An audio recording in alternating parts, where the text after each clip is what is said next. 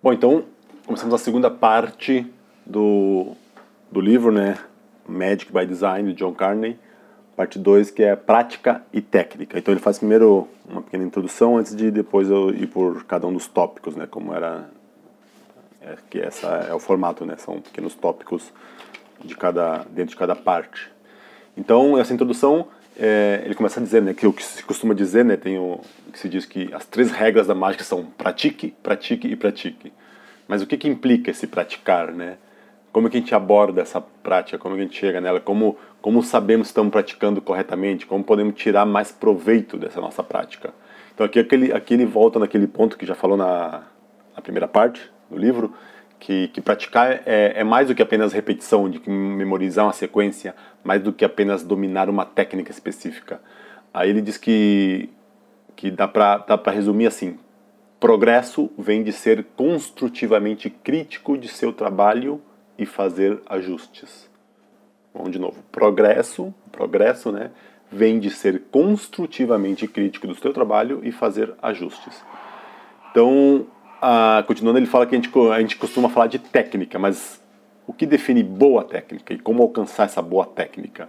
Aí ele diz que o, o dicionário define técnica como habilidade, uma habilidade técnica, é, técnica agora é adjetivo, né? É que ele fala technique e technical, technical skill, uma habilidade técnica, habilidade para aplicar procedimentos ou métodos para gerar um resultado desejado. Então isso ele diz, né, requer prestar atenção, poder ir juntando os pequenos ajustes, né, e soldando todos os ajustes e, e juntando até que a gente alcance um, um resultado maior desejado. Então o todo é maior que a soma desses detalhes. Uma boa técnica é alcançar resultado, um resultado técnico consistente. De novo aqui, aqui tem o technique e technical, né, de adjetivo. Então boa técnica é alcançar um resultado técnico consistente. Então ele divide a prática em três etapas a prática consciente, a prática mecânica e ensaio e experiência e refinamento. Eu falei três, são quatro? São quatro, por isso que eu dei uma travada. Prática consciente, prática mecânica, ensaio e depois experiência e refinamento. Então, o, o primeiro, vamos lá então, né? O que, que ele, que, que ele fala de cada um? Prática consciente. Aí fala assim: vamos supor que você está querendo aprender uma técnica de carta, de cartomagia ok, você primeiro estuda a posição dos dedos, em como segurar ali o baralho naquele momento, tudo que envolve a técnica e garante que entendeu bem essa parte, né? Aí já vai, aí tu vai fazer alguns ajustes, né? Segura numa posição o baralho mais elevado, mais para baixo, mais para frente, para trás, de maneira mais firme, mais solto, de outra um pouquinho diferente o ângulo. Então, se, se tu encontrar nessa, nessa, nessa experimentação aí uma maneira mais efetiva, beleza, vai lá e usa essa. Mas, mas é, é importante, ele fala, garantir que, é, antes, primeiro é que essa alteração, essa mudança é justificada. Não é só para alterar em si, para achar, achei, para dizer, ah, eu faço diferente, é minha variação. Não, se teve algum motivação para isso, tem a ver alguma melhoria nisso. Uh, ele fala, aí também, né, pega uma técnica qualquer, até mesmo aqui tu, tu domine já, e, e tenta fazer alguma melhoria. Ele cita como exemplo o double lift, né? Double lift que teoricamente é uma técnica simples, que ele pelo que ele diz, ele diz que é, é considerada uma técnica fácil, mas é uma das mais abusadas e mal executadas. Então pensa, pensa como pegar o break de uma maneira não suspeita, como fazer para parecer, para que a, a, a, ação pareça real, pareça real contigo, né, com o que tu faria normalmente, o que é natural para você. É, como virar a carta dupla de volta, né, depois que virou, como desvirar. Eles que só pensa pelo menos uma hora sobre isso, vai, vai achar algo útil. É, aqui um parênteses meu, né? Double lift realmente é uma coisa que é assim, às vezes o cara faz umas coisas inacreditáveis, né? É, tem que ter muito cuidado, é isso, né? O pessoal acha que é fácil, ela é fácil e, e dá, dá pouca importância, principalmente esse negócio de pegar o break, né? Que tem que ver, é uma. É uma acho que teria que aprender, pelo menos, eu acho uma maneira, acho que todo mundo deveria ah, conseguir dominar uma maneira de fazer o break sem, fazer o double lift sem pegar break, porque tem momentos que não pode, né? Tem momentos que sim, depende da rotina, quando é que tu vai usar, pode fazer um misdirect, tá? O foco não está no baralho, está falando, vai lá, dá aquela. Eu estou fazendo aqui enquanto eu gravo, né? Vocês não estão vendo, mas aquela. Fazer aqui perto do microfone.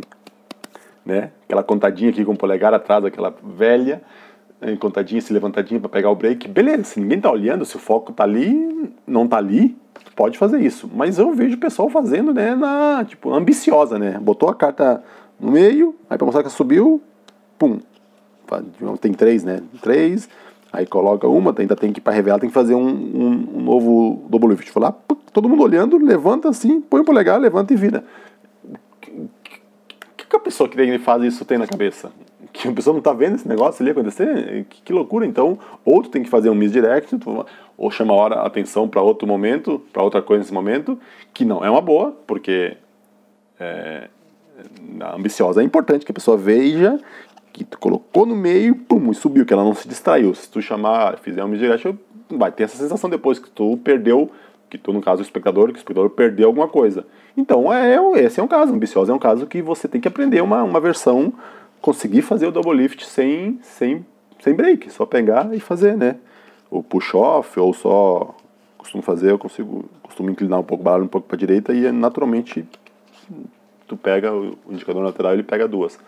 Então, é, realmente, double lift é uma técnica que compartilho com ele, essa é uma das mais é, abusadas por aí, tá? Então, fechando esse meu parêntese, vamos lá. Então ele continua falando, né? Por que, que determinada técnica, em determinada técnica acontece um barulho que possa levantar suspeita e como é que eu posso fazer para impedir? Quais são os ângulos ruins? Então isso é a prática consciente.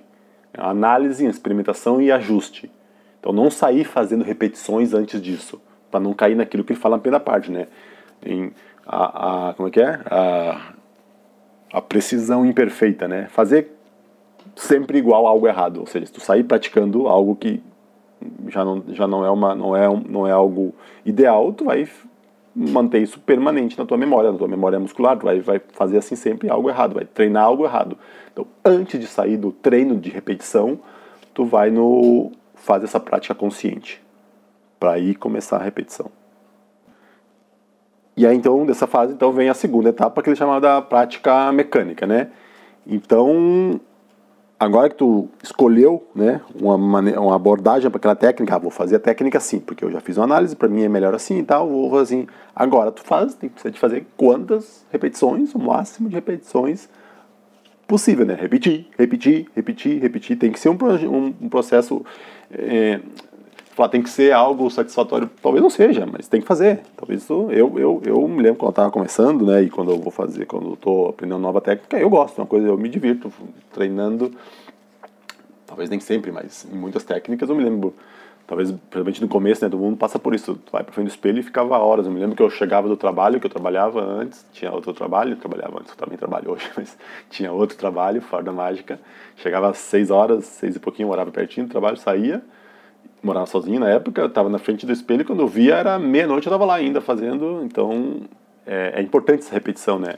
Tem uma anedota é, do, não sei se é verdade, mas teria, né, alguém dito que o cara falou pro Daiverno, né, acho que foi pro Daiverno, que, que, ele, que ele gostaria de ser como ele, né, ser excelente como ele, quando depois de um tempo, né, alcançar a excelência técnica, e o Daiver me perguntou se ele estava disposto a se sacrificar horas e horas por dia treinando, praticando. O cara falou que sim. Ele falou, então já começou mal, porque não tem que ser um sacrifício, tem que ser algo que tu faça é, com prazer, porque senão vai ser muito difícil, né? E, pela quantidade de, de que tu precisa praticar, treinar para chegar na excelência, se for um sacrifício, dificilmente, um, pode ser que sim, né? Pode ser que tu queira tanto aquilo e que mesmo sendo um sacrifício consiga. Aí não sei, é de cada um. Mas beleza, só uma anedota aí.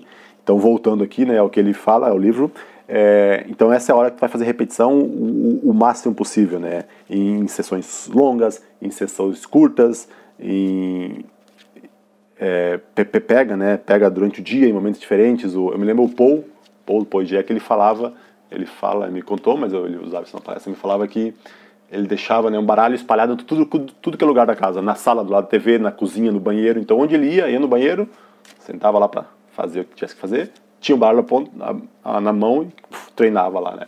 É, tava na sala, ia ligar a TV, tinha um baralho lá da TV, pegava e ficava sentado, para não ter que, porque se tu tem que ir lá parar para procurar, é, é, procurar o, o, baralho, aí tu, tu não faz, né?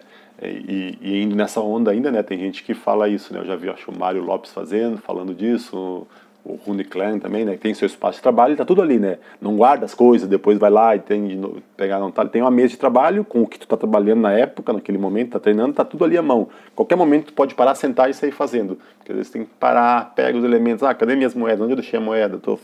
E aí já perde os processos e não faz. Então ele faz isso aqui, né? Ele fala isso, né? Faz em sessões de práticas espalhadas durante o dia, tá vendo TV sem prestar atenção. É, eu me lembro o, coin roll, aquele, né, girar a moeda no dedo, eu tentei, eu sofri, sofri assim, e não saía enquanto dava, eu entendia a técnica, aquela prática consciente, entendi qual é o movimento, mas aí estava difícil. E depois de tempo começou a sair assim meio que quando não estava vendo TV, pum, pum, meio inconsciente, inconscientemente entre aspas, mas sem tá dando muita ênfase, começou a sair, né? Então cada um vai ter uma maneira diferente. E aqui ele fala, né, de é, bom, primeiro isso que essa repetição, né, exaustiva é para ter a, a, memória motora, né, que se chama, né, que a gente depois não pensa, mas não é que nem dirigir o carro, né? não pensa, tu, tu faz o, teus músculos já fazem o movimento. O que ele não fala aqui, ou cita, mas eu me lembro, eu vi com o Jimmy Anderson, aquele do jornal Rasgado, citar essa dica, que ele fala do treino a frio. O que acontece? Eu vou lá aqui, eu começo a pegar, faço uma técnica, vou lá fazer, vou treinar o salto, né? Aí sai, ah, sai mais ou menos, acho que teria visto, deu um flash, vamos de novo, vamos de novo. No terceiro começa a ficar bom e aí tu vai, pá, pá, pá, repete e a partir dali vai ser bom, vai sair tudo perfeito. Mas no show tu não vai ter isso, né? No show tu não vai ter três tentativas e dali engatar. Então o Jenny Anderson falou a prática frio, né? Vai lá, pega, pum, e faz uma vez. É, tem que sair bom na primeira. Isso, de novo, são etapas do, do treino. Faz o treino de várias vezes repetidas, mas em alguns momentos durante o dia vai lá, pega o negócio e faz de cara. Pega, vai treinar o salto, né? O, o salto clássico, pega o baralho e faz um. Pum, ficou bom? ok, continua ensaiando até que, que fique, mas não, não, não ficou ainda. Mas até que tem que ter momentos que tu pega e de primeira ele funciona. Não pode ficar bom a partir da segunda. A partir da segunda, terceira, todos são bons. Não, na, na, no show tu vai ter só uma vez para fazer. Então, essa, essa conceito da prática a frio é legal também de ter em mente. E, e aí, o que, que acontece? Faz, então, essa... Tu está na prática mecânica, né? A etapa da prática mecânica. Beleza, tu fez, está fazendo, está fazendo é, re repetindo, e aí tu dá uma olhada de novo.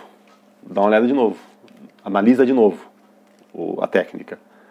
Começa a analisar de novo cada aspecto, talvez é, ainda pode dar algum barulhinho, tá dando flash, porque então começa de novo a prática uh, consciente aquela, né? E talvez mesmo que esteja ok, não esteja dando barulho, não tá, não tá dando flash, nada, mas pode ser que agora, depois dessa prática, pode começar a surgir alguma coisa que tu não tinha percebido antes, ou tu ou tem uma ideia de nova melhoria. Então, é, falou que fica nisso, né? Fica nessa, nessa, nessa, nessa, nessa ciclo aí, prática mecânica e aí prática consciente. De novo, ah, agora deixa eu analisar essa prática, tá, tá, tá ok, não tem nada a melhorar mesmo. E, e quando ele termina, ele falou nunca, ele fala nunca, nunca termina esse ciclo.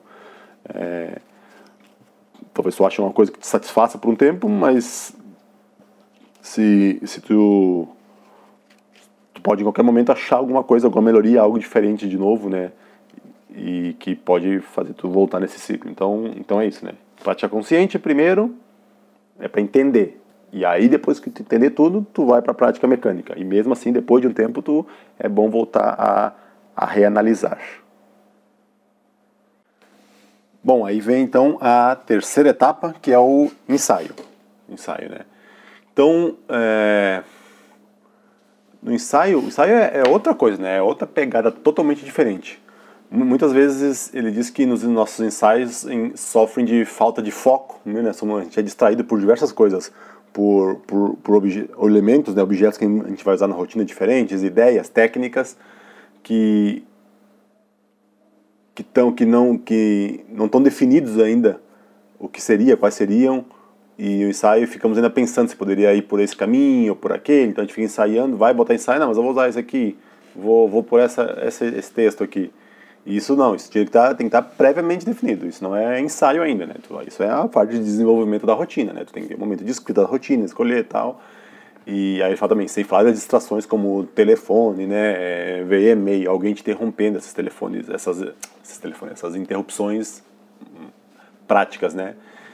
Então, aí tu vai nessa, né, e fica meio ensaiando, pensando de outra maneira, tendo interrompido, aí chega na hora de apresentar, às vezes, mesmo, então a gente não teve um, uma, aquele momento, aquela experiência de executar bem a rotina, e isso, claro, vai nos deixar, não vai deixar nem um pouco confortável, ele fala menos confortável, mas não vai deixar nem um pouco confortável, né, durante a apresentação.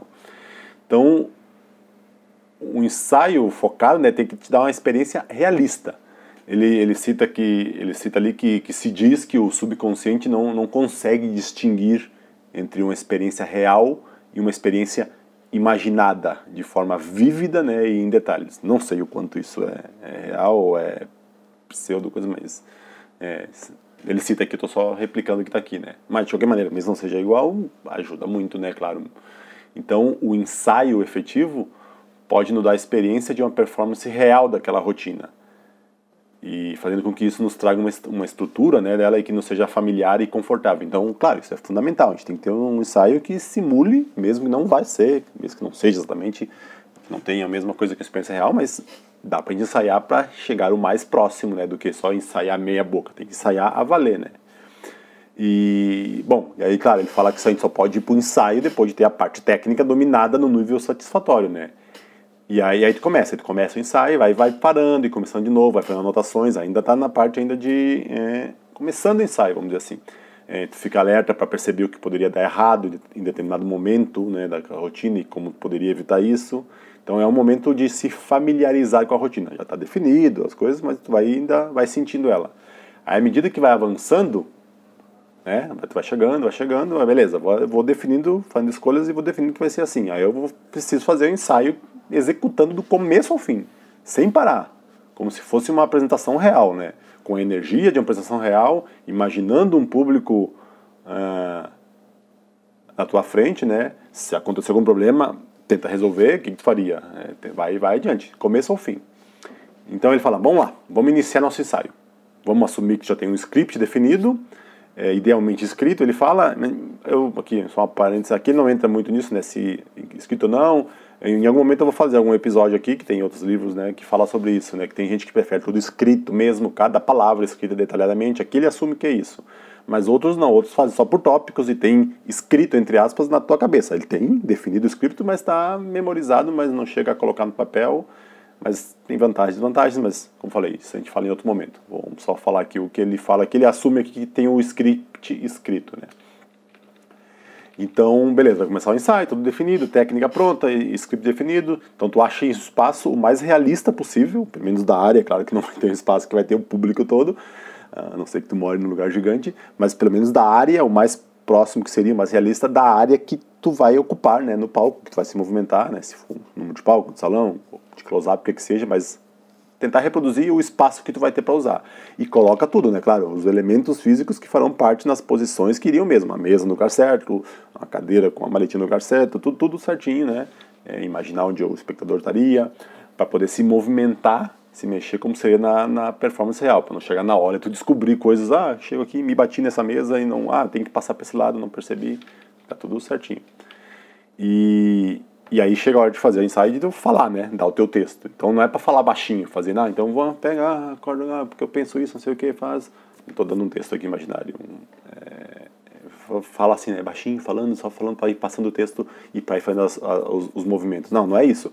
É, não é só para falar, para passar as falas e fazer os movimentos. Não, fala como se fosse real, projetando a voz não apenas para treinar isso, né, para te condicionar como vai ser, mas para também nesse momento ainda tu pode estar tá testando coisas, né, nessa hora diferentes possibilidades dessa dessa maneira de falar, da inflexão da tua voz, do timing, da intenção do que tu diz, é, e, e pulindo, né, essa essa o delivery que se fala em inglês, a entrega do texto. E aí nessa hora tu vai poder sentir, né, se tem coisas que soam estranhas, que não não funciona bem, que faz perder o ritmo, né, da, da fala porque pode ser que tu escreveu o texto de uma maneira e na hora de falar não, não rola tão bem. Então com isso tu vai desenvolvendo o ritmo, que, que, vai aprendendo que precisa ter esse ritmo, né? o ritmo da fala, o ritmo do texto, que é fundamental para deixar a apresentação fluida, mas também esse ritmo te ajuda na memorização, né? Te ajuda a memorizar. O ritmo que tu fala as coisas vai te ajudando a memorizar. É, é outra coisa também, é outra memória muscular que acontece de texto, né? Às vezes tu Texto, tem texto que eu não sei falar, se eu pegar do meio, eu não sei. Se eu venho no embalo, no ritmo, sai o texto automático.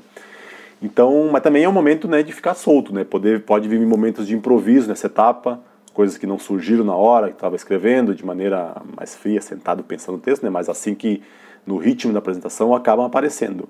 Ainda é momento de deixar espaço para isso. Bom, na verdade isso é para isso sempre tem que ter espaço, né?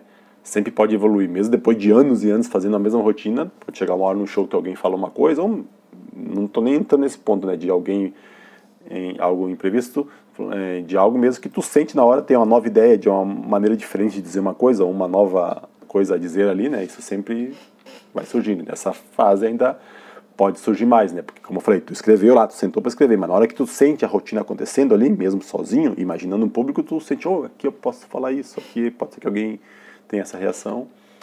É, então ele fala que ele admite, né, que ele mesmo ele fica um pouco envergonhado na hora de fazer isso, de ensaiar em voz alta. Então ele, ele fecha tudo, as portas, a janela, né, de casa, porque os vizinhos não pensam que ele tá tá pirado lá, né, tá louco.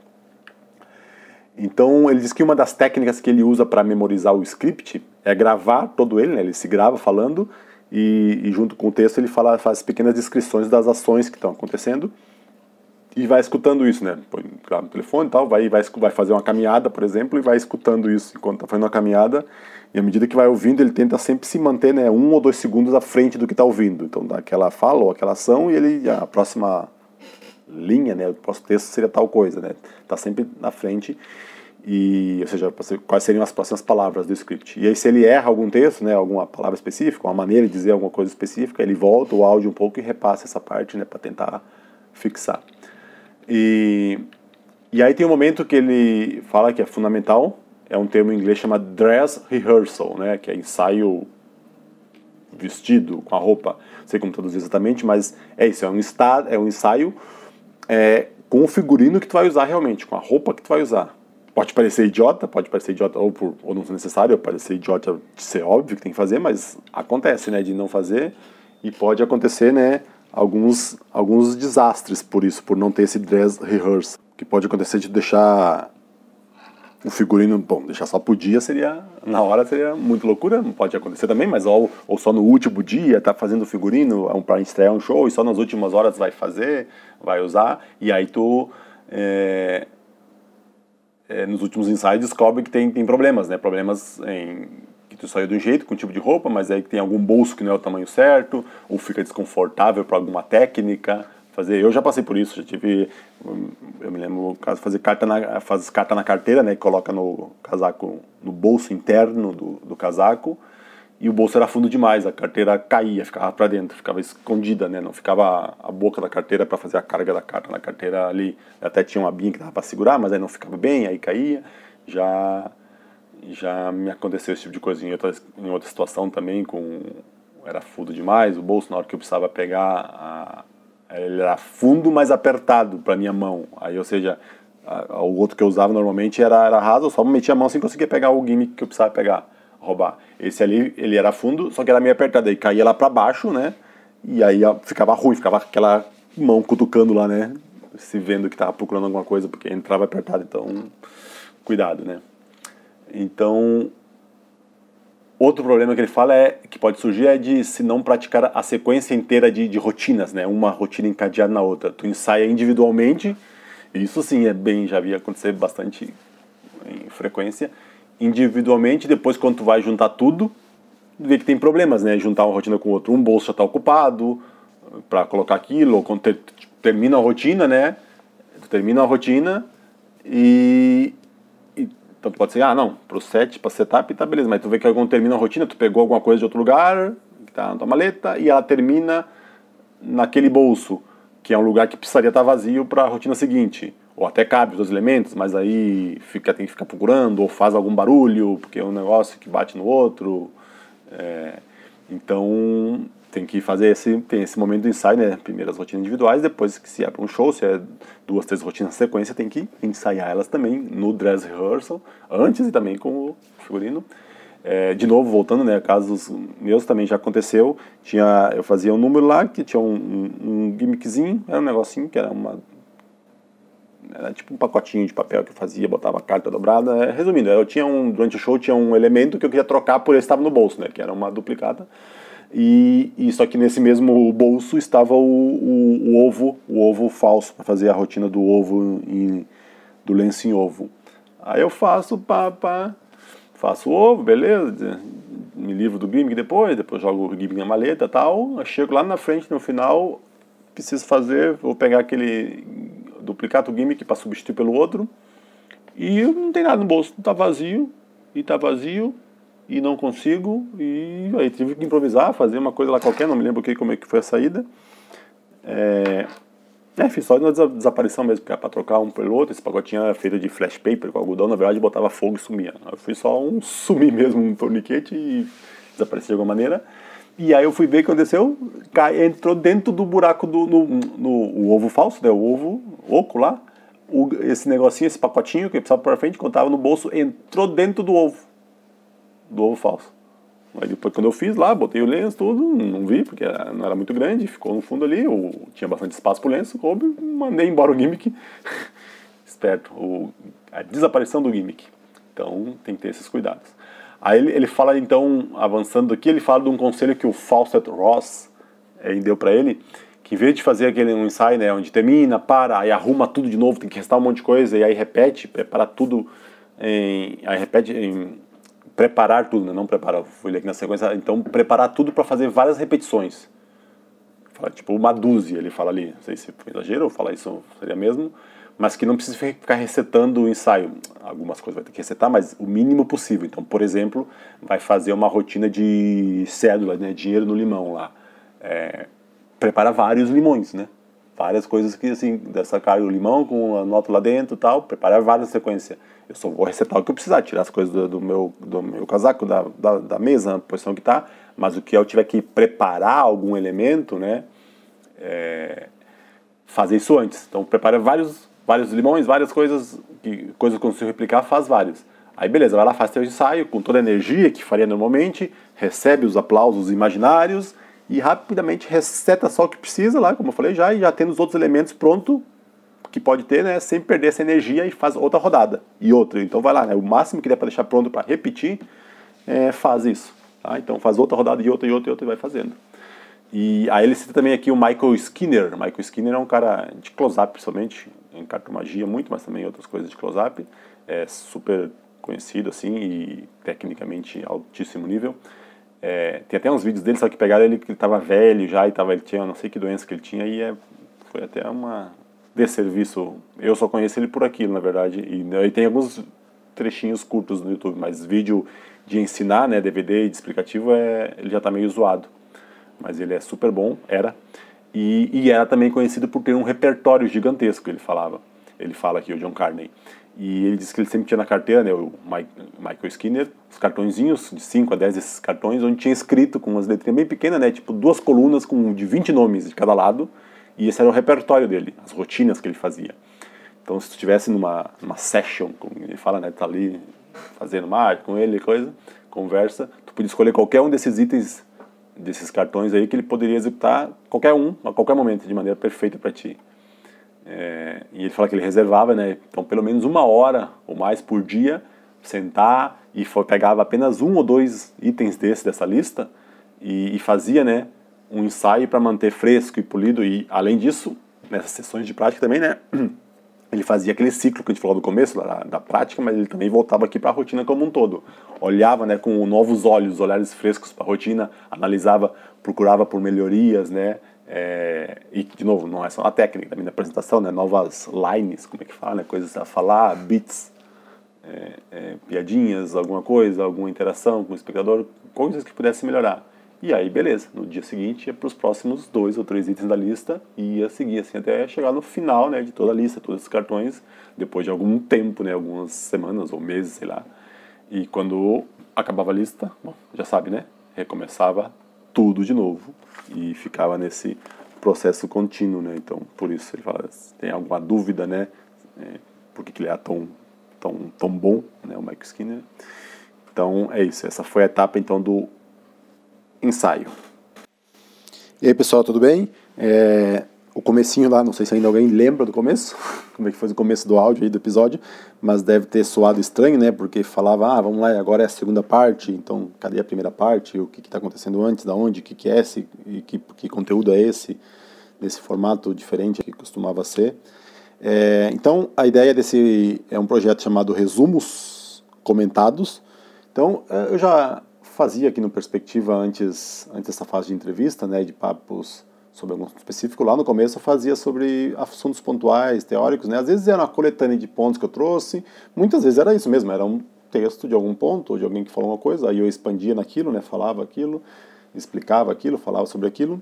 É, mas agora é mais, a ideia desses resumos comentados é algo mais, mais organizadinho, vamos dizer. São leituras que eu vou fazer, assim, não é leituras gravadas, né? não vou gravar leituras, eu farei leituras, leituras que eu fiz, de algum livro, de algum artigo, de alguma nota de conferência, o que quer que seja. E eu então faço a leitura, vou fazer um resumo, fazer minhas anotações aqui e vou gravar esse resumo. E no meio desse resumo vai ter, em, nesse áudio aí, não me lembro agora se, o quanto teve, se teve, mas vai ter comentários meus, né? Porque às vezes eu lembro uma coisa que linka com outro assunto, não ir demais para longe, mas se tem outro autor que falou algo que se relaciona, ou algo que eu lembro, algum caso, algum exemplo que vale a pena comentar ali para ilustrar o que está sendo colocado, é, eu farei isso, né? Então, por isso são resumos comentados. É resumo da obra, ou do artigo, o que quer que seja, que eu tenha lido, com alguns comentários meus e algumas opiniões, às vezes, sei lá, vamos ver como é que vai. E, e tá, e por que, que foi esse do meio assim solto? Esse aqui é, esse é o, é o livro, é, do livro Magic by Design, do John Carney, tá? E eu estou falando dele todo inteiro, né? Essa é a terceira essa é a terceira, terceira parte, ali a parte 2 do livro, porque como o livro se divide, mas em áudios, esse é, a terceira, é o terceiro áudio, é o terceiro, terceiro episódio, vamos dizer assim, dedicado a esse livro. Por quê? Esse projeto vai ser um projeto agora que vai ser. Eu vou continuar colocando aqui no Perspectivas Mágicas, provavelmente uma vez por mês, eu acho, então a cada mês eu vou largar aqui, né? Mas eu vou fazer um esquema também de quem quiser dar um, um apoio moral aí, um pouquinho mais do que moral, quiser uma de apoiar esse, esse trabalho que dá para fazer isso, né? Fazer um esqueminha de uma assinatura e aí vai ter, através de um aplicativo também, é um podcast mesmo formato, só que é no aplicativo do Hotmart lá, que é o Sparkle, vai ter o conteúdo semanal, né? Então quem tiver assinatura vai ter toda semana conteúdo lá, tá? E de tanto em tanto tempo eu largo aqui também no, no Perspectivas, para continuar tendo Perspectivas Mágicas. E, e também para vocês irem conhecendo, né? Quem for conhecendo, escuta por aqui acha que vale a pena. E, se quiser e puder contribuir lá, agradeço imensamente, né? Pra, porque é isso, tem que dedicar um tempo para isso, tudo. Então, em, vamos ver o que, que acontece. Se o pessoal curte, se não, se não curtirem, beleza, a gente interrompe sem problemas. No hard feelings. Beleza? Então é isso. Então, essa aí foi uma parte, foi a terceira semana da publicação, então já teve uma, um, uma, uma primeira semana desse livro, uma segunda semana desse livro, então a terceira, esse, esse, esse que eu publiquei no Perspectivas foi a terceira semana desse livro aí. Então tá lá, eu vou colocar aqui na descrição o link, né, pra, pra como achar lá, né, como fazer essa assinatura e tal. É bem facinho. É isso aí, valeu, tchau, tchau.